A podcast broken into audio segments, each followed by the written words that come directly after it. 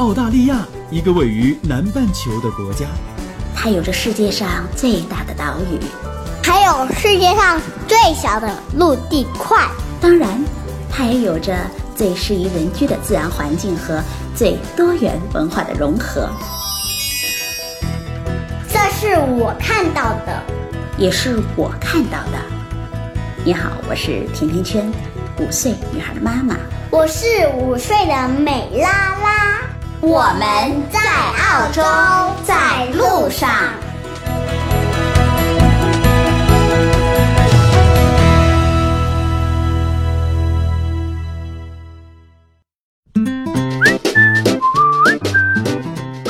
大家好，甜甜圈在澳大利亚的悉尼向你们问好。上周五，我见了一个从中国上海来的听友，他们一家三口啊，即将结束甜甜圈旅游平台给他们私人定制的澳洲旅行了。而周五呢，是他们这一次旅程的最后一天，于是我们小聚了一下。他的女儿五岁，是一个小机灵鬼。他的先生曾经是个技术男，六年前从国企下海创业了，现在他们的贸易公司正在快速的发展当中。他说：“特别的谢谢我，因为甜甜圈在澳洲的节目给到他们很多关于澳洲的方方面面的资讯，还有在这一次为他们定制的十天的亲子时光当中，有很多的细节，很多的惊喜，让他。”感到非常温暖，比如每天早晨送上的新鲜果盘，还有给孩子在悉尼过了一个特别难忘的生日。他说明年的二月还要再来体验一次澳洲的夏天，为孩子即将到澳洲来上小学做准备。他们也正在澳洲移民的准备过程当中。现在暑期就要结束了，有不少的朋友啊给我留言，问我一个月之后的国庆黄金周到澳洲来玩好不好？其实我想说，澳洲的旅行可以是一年四季的，不仅天气好、温度好，更重要的是，不论什么时候来都不会有熙熙攘攘的人群。在这里，我也欢迎所有远道而来探望我的听友们，还有毫不犹豫的选择甜甜圈私人定制旅行的朋友们。世界很大，我想去看看，你可以选择悉尼，选择澳洲。想到澳洲旅行的朋友们，就给我留言吧。到外面去看世界，其实并不只是中国人的心声，还在十六、十七世纪的时候啊。当时的英国人为了学习外国的语言、观察外国的文化、礼仪和社会，就已经开始涌向海外，到欧洲大陆去学习和游历了。作为教育过程组成部分的海外旅行，就成为了英国绅士约定俗成而且受人欢迎的实践了。那到了十七世纪的时候啊，这种大旅行就开始盛行了。一说到这儿，我忽然就想起一个任性的英国父亲。他不仅仅帮孩子翘课，哎，拒受罚款，而且还和政府打官司。英国的政府认为，如果家长在正常学习期间没有特别正当的理由不让孩子到学校上课，家长是要被罚款的。那英国怀特岛的这个父亲啊，因为在学期当中带着孩子出去旅行，就被当地政府罚款了。可是他就特别的不服气，认为外出旅行也是一种学习的方式，而且孩子只有玩的开心了，才能够学得更好。那一气之下，他就把这个怀特岛的教育主管部门告上了法院，拒交罚款。法庭审理之后啊，判这个父亲胜诉了。可是当地的政府也不是吃素的，于是就上诉到高等法院。没想到的是，高等法院维持了原判，并且说，如果孩子们平时上学出席状况良好，父母是可以在正常上学期间带孩子外出度假的。在这个判决之后，就立刻激起了英国父母们在正常上学期间带孩子们出去度假的高潮了。二零一六年的调查呀，有百分之五十六的学龄儿童的英国父母们不反对，而且还带了孩子在学期中出去度假旅行。在二零一六年整年当中啊，有三分之二的英国人拖家带口到国内外四处旅行，可见。英国的父母们对于旅行在孩子教育当中的这个意义非常的重视。不仅仅是英国的父母，中国的父母们也开始越来越喜欢带着孩子们一起出游了。很多的朋友们给我留言啊，就说甜甜圈你是旅游达人，去了这么多的国家，有四十多个了，可是只顾着自己玩，不带我们玩。而且甜甜圈在澳洲里都没有一期关于澳洲旅行的节目。我特地的回过头去看了一看，好像真的是这样。那我就虚心的听取大家的意见了，以后争取每月都说上一期到澳洲怎么玩、玩什么、看什么的话题吧。比如说房车自驾怎么玩，悉尼怎么玩，营地徒步怎么玩，东海岸大堡礁塔岛去玩什么。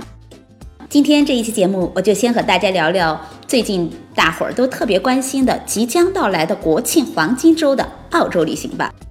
我知道国内有一个节目叫《爸爸去哪儿》，特别的火，所以今天我也特地的请来了一位热衷于亲子游的爸爸，和我一起来聊。这个爱玩的爸爸叫 Leo，还是一个亲子摄影达人。他曾经在深圳居住了近二十年，也是国内火得一塌糊涂的磨坊里的资深老驴。他的足迹啊，遍布了九个国家和地区，七十二个城市。还曾经徒步长江三峡，带着孩子和妻子一家四口啊，自驾了广东、广西、云南、西藏和四川等省市。我想，我应该叫他前深圳人，因为他现在定居在西宁。六，你好。嗨，大家好。我知道你非常的热爱旅行，而且你的摄影技术也特别的棒。正好黄金周快到了，所以今天我想让你来和我们一起聊一聊黄金周在澳洲怎么玩儿。其实现在大家都知道啊，一到国庆春节放假的时候，大家都喜欢往外面跑。其实现在出境旅游也很火。我觉得啊，就说如果我们出来玩的话，当然还是应该要选择风景比较优美的地方。哪里呢？澳洲，你去过这么多的国家和地区，你回过头来看这些年去的这些地方，最喜欢的是哪里？当然还是澳洲了，因为我从一零年来澳洲，当时也是过来旅游出差，就深深的喜欢上了这个国家，风景真的是非常优美。你觉得澳洲的美和中国的美有什么不一样呢？更主要的来说吧，我觉得澳洲的美呢，更多的是比较粗犷的自然之美，中国的美呢。更多的是人文。你不仅仅是非常的热爱旅游，而且呢是一个非常棒的亲子旅游达人。现在国内的爸爸妈妈们也特别的喜欢开始带着孩子一起玩儿，但是他们担心的是带着孩子出境游会不会很麻烦？从这个出境游来说，从现在看来应该是比以前更容易、更方便了。以前还存在着签证麻烦、出境机票难订等等各方面的问题，但实际上现在来看，比如说澳洲，从澳洲的六零零旅游签。证来说的话，从材料递交到最终审批下来，快的话三个工作日就能拿到，一般情况下一个星期左右也就可以下来了，所以。其实出境游应该来说难度和门槛越来越低。澳洲呢虽然是在南半球，但是和中国的时差其实是非常的小的，就两个小时到三个小时。国庆节就要到了，今天呢也特别想邀请你来给大家分享一下这国庆黄金周，如果我们到了澳洲该怎么玩的话题。先给大家描述一下黄金周到澳洲会不会像中国的很多景点出现的那样非常的拥挤？在澳大利亚来说的话，不是像国内很。多景点人山人海，呃，在国庆黄金周的时候，其实呃，在澳洲来说，刚好也赶上了这边的呃学期结束的一个假期。建议大家在选择景点的时候，选择一些呃重点的城市周边比较有特色、以自然和人文景观为主的。线路来进行游览，在给我们的微信留言平台里啊，看到特别多的爸爸妈妈们都在问啊，黄金周时期推荐的这个旅行的地方啊，你觉得以一种什么样的方式，或者是以哪几个景点、哪几个地区为圆心来展开旅游会是最适合的呢？其实澳大利亚它是一个比较大的，严格意义上来说，它是一个比较大的海岛，虽然说它是一块独立的陆地，它的主要的景点呢还是分布在。东海岸，呃，以及南边，当然内陆和西部也有一些景点。更多的，大部分的旅行者来澳洲旅游的时候，还是选择悉尼、墨尔本以及凯恩斯这几个主要的地方为旅游的重点。其实，在选择景点的时候，如果是初次到澳洲来玩的话，选择其中一个或者两个就差不多了，不要一口吃个大胖子。美的地方要留着慢慢的去玩。那到底是去哪儿玩呢？黄金周在国内就七天的时间，那这七天的假期，我们怎么样带着孩子才能够又玩得好，又玩得舒服，而且要给孩子们留下一个非常难忘的印象啊？现在给你出一个题啊，给你七到九天的时间，是每一天如果到澳洲旅行，带着孩子应该怎么样度过？第一天会到哪里？好的，谢谢谢谢啊。刚才也提到了。澳大利亚主要的游览的景点以悉尼、墨尔本等等这几个地方为主。那么我们对于初次选择的旅行者来说的话，建议以悉尼为圆心，把悉尼周边的地方玩个比较深入。假如说我们来澳洲选择悉尼，第一天建议就是到了悉尼之后，当然应该是把悉尼这个美丽的城市，把它的市区和它近郊的一些比较漂亮的呃海岛。或者说是这种海滩，好好的游览游览。悉尼市区的海德公园、歌剧院、Circular Quay、情人港，还有就是历史悠久的岩石区、邦代海滩。悉尼大学有这么多的地方，我觉得可能听众朋友们一提到悉尼，最先想到的就是悉尼歌剧院。围绕着歌剧院的周边啊，排一下，很多朋友们会选择从国内从广州或者香港过来，会选早晨到达悉尼机场出来，入住了酒店之后啊，可能也就只剩下大半天的时间了。那这个时候。觉得应该怎么做？最好的选择就是趁着时间还没有到呃很晚，我们先去 Fish Market，就是悉尼鱼市场，非常有名的南半球最大的鱼市场，在这里美美的饱餐一顿可口的海鲜，在市区周围的歌剧院、情人港或者说是唐人街这几个主要的景点，用心的去体验的。提到 Fish Market，大家可以想到这已经是南半球最大的一个海鲜市场了。在这里吃的时候啊，有没有或者小贴士送给听众朋友们？大家都知道。到澳洲的自然风景保持的非常好的，所以这里在你进餐的时候会有很多的海鸥或者说别的海鸟在旁边，他们可能经常会趁你不注意来叼走你手里的东西。所以大家在飞行 market 用餐的时候，一定要看好你手中的食物哦，小心不要被从天而降的捕兽来客把你手中的。美美的海鲜给叼走了。酒店 check in 后呢，我们就先去海鲜市场饱餐一顿，再到悉尼歌剧院去皇家植物园转一转。傍晚时分的时候，我们就可以到情人港去看看。对，因为大部分呃旅行者选择住的地方其实就在 CBD。CBD 悉尼的 CBD 呢，其实它的地理环境来说，方圆也就两三公里。呃，游客来到这里呢，都选择徒步，慢慢的走一走。在情人港呢，到了晚上，华灯初上，漂亮的月亮挂在天空中，也是非常浪漫。好好的睡上一，第二天该去哪里？第二天的话，我们还是选择悉尼周边的景点，比如说华生湾、Watsons Bay、Gap 崖这几个景点呢，都从呃 Circular Quay 乘船可以到。因为悉尼它是一个海港城市，来到这里一定要去 Circular Quay 坐一坐它的轮渡，感受一下在海上飞驰的感觉。所以早上从 Circular Quay 坐船到华生湾，在华生湾感受了壮丽的南太平洋的景色之后，再坐车到邦代海滩。邦代海滩是悉尼很有名的一个海滩，冲浪、游泳。悉尼它是一个海非常多的城市，海湾也非常多。很多人说，在悉尼可能你不出五百米就能见到一个小海湾啊，非常的漂亮。所以到了悉尼海湾或者是海滩，大家一定要去体验一下，可以去。华生湾可以到邦迪海滩，可以在夕阳快到来的时候，在海边感受一下这个日落的情景。这一天的行程，可能很多朋友们还会想到悉尼非常让人充满幻想的一个地方，那就是悉尼大学。悉尼大学，我记得我第一次去看到这像哈利波特的城堡的时候，就舍不得走了。这是不是也是很多的孩子们非常向往的一个地方？对的，悉尼大学呢，它始建于一八五零年，它现在是澳洲。八大之一，其实它在全球的排名也是相当不错的。刚才天天天也提到了哈利波特古堡般的大学，其实它的一栋最主要的教学楼就是哈利波特取景地之一，很多悉尼的本地人。他们都会选择在这里来举行他们的婚礼，或者说拍摄他们的婚纱照。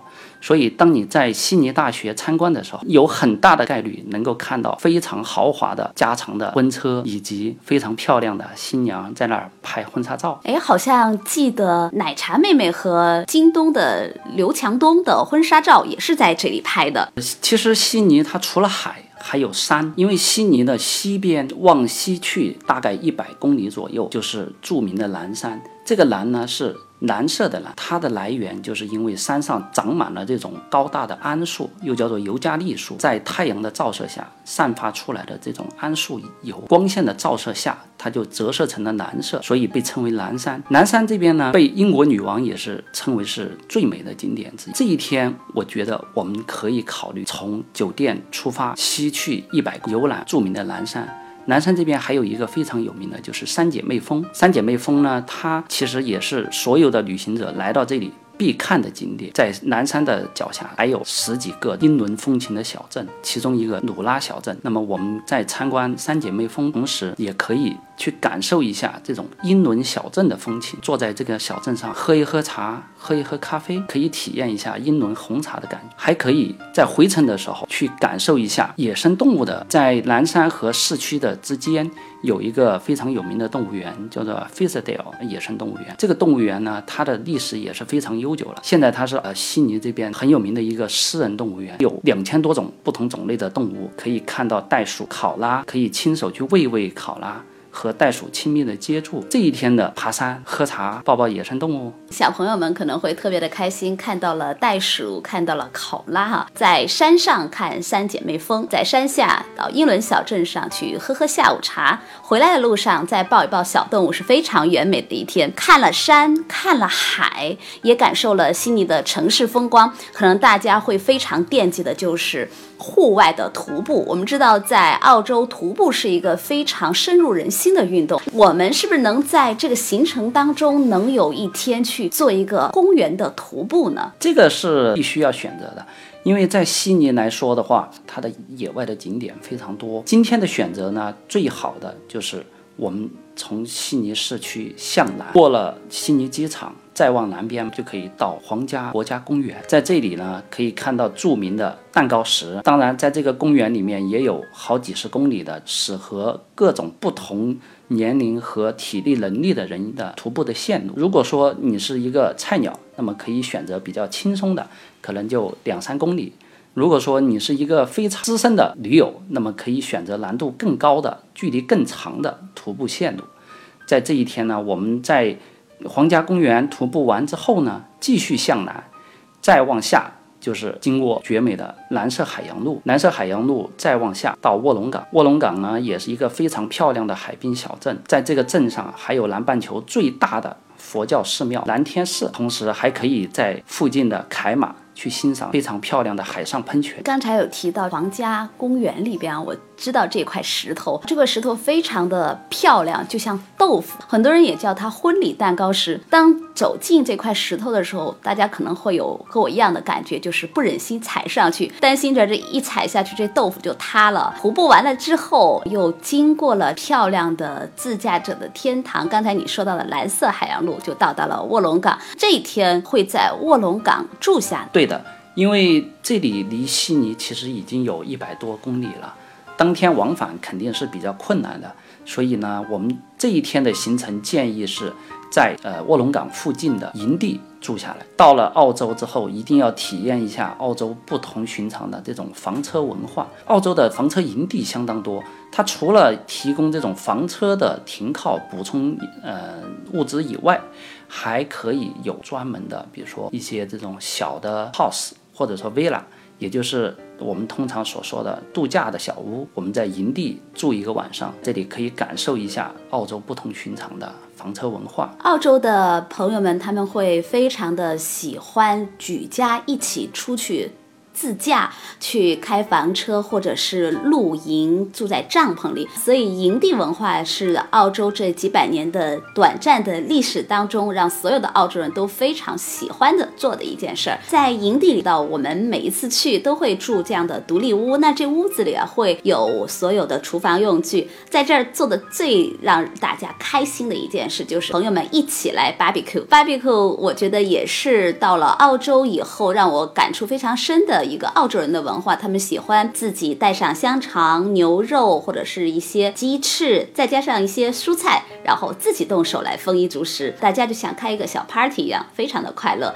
所有的来到澳洲的朋友们，一定要经历一次 barbecue，那你的旅途才算圆满。这是我的感受啊！看了漂亮的风景，又吃了好吃的 barbecue，到了海滩也上了山，也下了海。我们现在进入到了这黄金周里的第五天了，时间好像已经不多了哈，就要返程了。呃，因为我们在营地住了一晚嘛，回程的时候呢，往悉尼走的时候，就还有一些南边的景点。要不得不去看一下，比如说全球最美的杰维斯湾。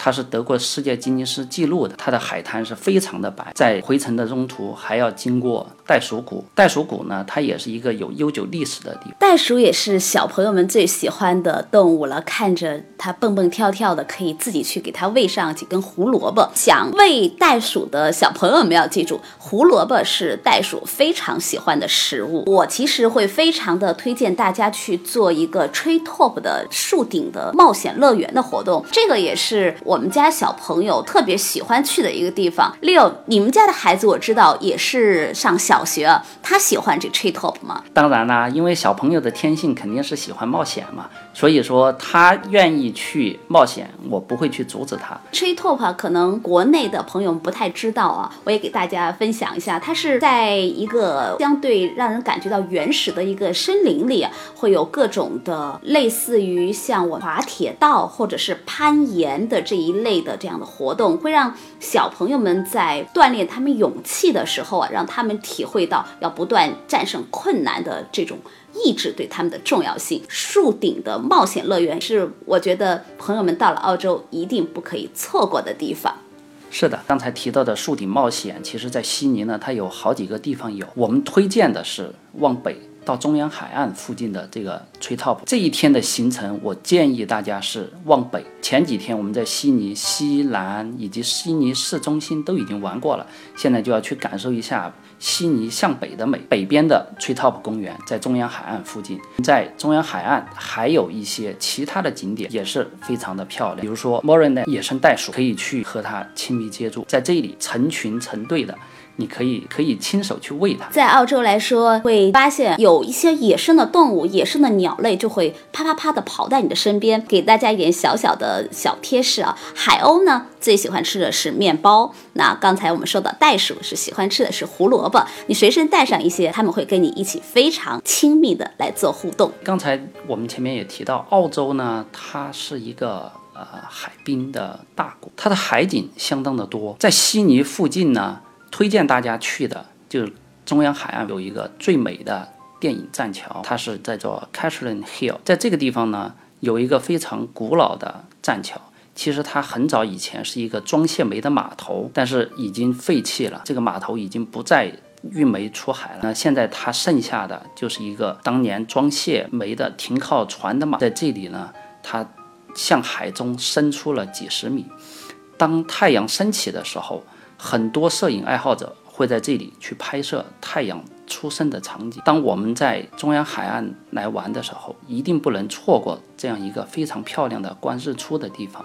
在这里，你可以感受到太阳从东边一望无际的大海上升起，在古老的栈桥映射下那种自然之美。在中央海岸的，因为中央海岸它离悉尼呢大概就是七八十公里，所以大家。国庆黄金周来，一定要来中央海岸看一看，可以看日出、观日落。中央海岸附近的麦考里湖，它是面向西边，当太阳落山的时候，可以看到非常漂亮的日落的景色。有日出，有日落。哎，六，你是不是漏了一个地方？我们没有给大家介绍，就是到了澳洲，大家都说澳洲是土澳，那澳洲土澳就会有很多的。羊为什么要带大家去农场看看剪羊毛呢？农场肯定要去。悉尼呢，因为它是一个大城市嘛，虽然是土澳，但是它毕竟是土澳的大城市了。所以悉尼的周边呢，如果你要找到非常近的农场，其实相对来说还是不太容易的。如果要去在悉尼的西边，它就真的有那么一个农场，藏在我们悉尼的这种都市里面，大家可以去感受一下。